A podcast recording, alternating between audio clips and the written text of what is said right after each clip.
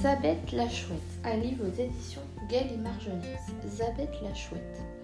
Affreusement timide, César rêvait souvent, en secret, d'être la plus grande, la plus forte, la plus inquiétante et la plus terrible créature du jardin.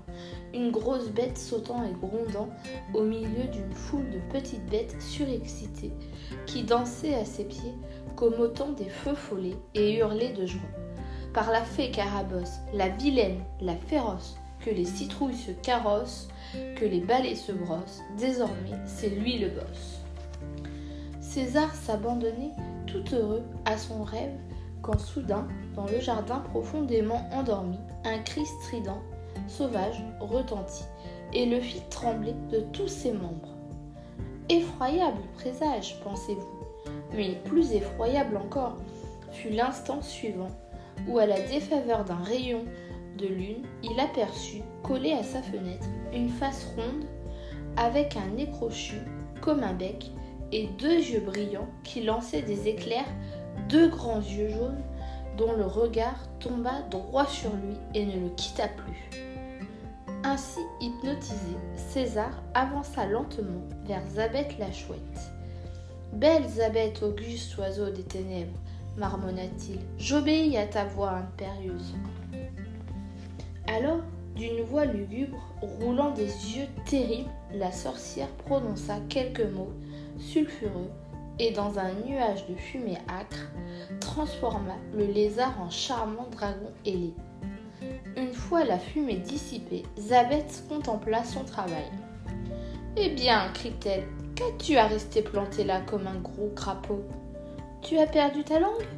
Oh, ma reine, bonne fée, balbutia César, émerveillé. La, taille est parfaite. Bien, dit la sorcière adoucie. Et tes ailes, comment tu les trouves? Oh, des vraies ailes de dragon s'écria César en regardant par-dessus son épaule. Et il les agita pour mieux montrer son contentement. Bon, voyons, la couleur maintenant. Tu ne la trouves pas un peu trop criarde? Oh non, pas trop, répondit César, très intrigué de sentir sur le bout de sa langue un curieux goût de brûlé. Diable, mais je flambe, ma reine, Bien sûr que tu flambes, dragon, et tu craches même le feu. Waouh Waouh Allons, allons, continua Zabeth, un peu échauffée. Pour les écailles argentées, les cornes et la queue fourchue, c'est en option. Mais un dragon, ça a des cornes, ma. Ta ta ta, en option, j'ai dit. Et cesse de m'appeler marraine ou bonne fée, ça commence à m'horripiler de toutes petites cornes de rien du tout. Et puis crotte, s'écria la sorcière. On va pas y passer la nuit. Tiens, les voilà tes cornes. Ah, c'est mieux comme ça, s'exclame César, en pointant fièrement vers Zabeth ses nouveaux attributs. C'est même parfait. Et soudain, pris d'un élan de tendresse, il se jeta au cou de la sorcière et lui fit un baiser un baiser brûlant, bien sûr. Puis il se mit à sauter et à bondir d'un bout à l'autre du jardin en faisant un horrible vacarme. Zabeth, qui partageait visiblement son excitation, le suivit toute la nuit durant en poussant des cris perçants. Mais dès les premières lueurs du jour, la chouette vola sagement vers son arbre et d'une voix chargée de sommeil souhaita bonne nuit à la compagnie. César ne s'en aperçut même pas, tellement il était fier de parader en dragon ailé dans les allées du jardin. Waouh La tête qu'ils vont faire pensa-t-il. En effet, je ne vous dis pas la tête que firent les petites bêtes en découvrant ce matin-là un monstre dans leur jardin. La première à en faire les frais la plus matinale d'entre elles, Mireille la Belle. La butineuse s'apprêtait à faire sa récolte de pollen quand soudain, une voix étrange, accompagnée d'un mystérieux mâchonnement, la fit tressauter. Hmm, délicieuses ces roses, vraiment très rafraîchissante, avec cette légère rosée et hmm, avec les piquants, ça relève bien le goût. Après quelques secondes de stupeur, l'abeille se mit à pousser des grands cris, puis, prise de panique devant le dragon, ahurie, elle fila à tire d'aile chez son voisin le plus proche, Benjamin. Mais puisque je te dis, Benjamin, je l'ai vu de mes propres yeux, là, ici, dans le jardin, dans notre jardin, un monstre, un énorme monstre, grand comme un dragon hideux, et tout vert, dévorant mes roses à pleines dents.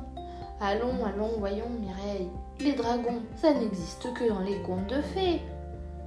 Tout comme les lutins, rétorqua l'abeille, furieuse.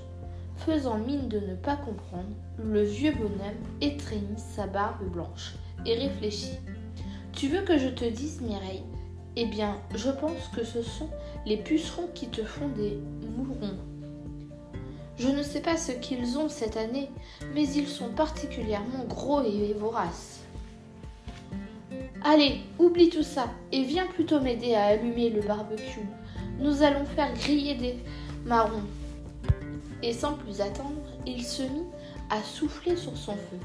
Agite les ailes, Mireille, plus fort encore, plus fort. Tu vois bien qu'il ne veut pas prendre. Le bougre. C'est alors que le dragon cracheur de feu qui brûlait d'envie de faire son numéro, poussa l'abeille d'un coup de queue. Vous désirez du feu lança-t-il, et en moins de temps qu'il n'en faut pour le dire, le barbecue s'embrasa. Et en moins de temps qu'il n'en faut pour l'arrière, ce fut la panique, la débandade. Au secours, à l'aide, au feu, un dragon, un terrible dragon. Le terrible dragon eut beau leur courir après en criant N'ayez pas peur, ce n'est que moi, César. Les volets claquèrent, les portes se verrouillèrent et il se retrouva bientôt tout seul au milieu du jardin.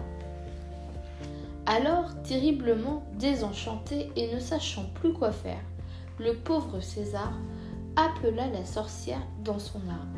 Madame la chouette, Madame la chouette, réveillez-vous. Zabeth ouvrit lentement un œil sur le dragon. Qu'est-ce que c'est encore? C'est que, balbutia César, embrassé. Je ne me sens pas très bien dans ma peau, à vrai dire, ma reine. Je me préférais en lézard. Quoi? Mais qu'est-ce que tu me racontes là? Tu es magnifique en dragon. Oh oui, bien sûr, ma reine, mais on ne peut pas plaire à tout le monde. Et puis, un dragon, ça n'a pas sa place dans un jardin. Ça n'a rien à faire dans un jardin. La chouette, qui voulait dormir, ne chercha pas à en savoir davantage. Eh bien, tant pis pour toi, lui dit-elle.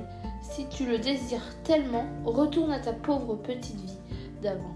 Et en un clin d'œil, César redevient le lézard que tout le monde connaissait, mais que personne ne s'attendait à voir un jour comme celui-ci, sauter de joie dans le jardin. Qu'est-ce que tu fais là? chuchota soudain une petite voix effrayée. Sauve-toi, vite Le dragon va te. Le dragon, dit César en riant. Il est parti et il ne reviendra plus. Je l'ai envoyé là-bas, très loin dans le jardin.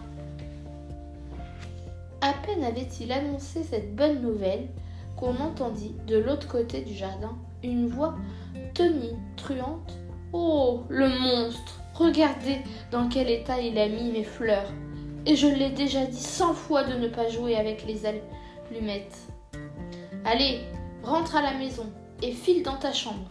Alors, une à une, les petites bêtes sortirent de leur cachette en chantant joyeusement il est puni, bien fait pour lui.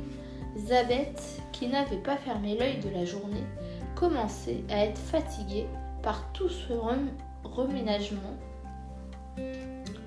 Les histoires de sorcellerie, de dragons, ce n'est vraiment plus de mon âge. Je ne suis qu'une vieille chouette, dit-elle en volant vers la forêt. Il serait plus sage que je ne sorte pas cette nuit, à moins que j'aille chasser une ou deux souris.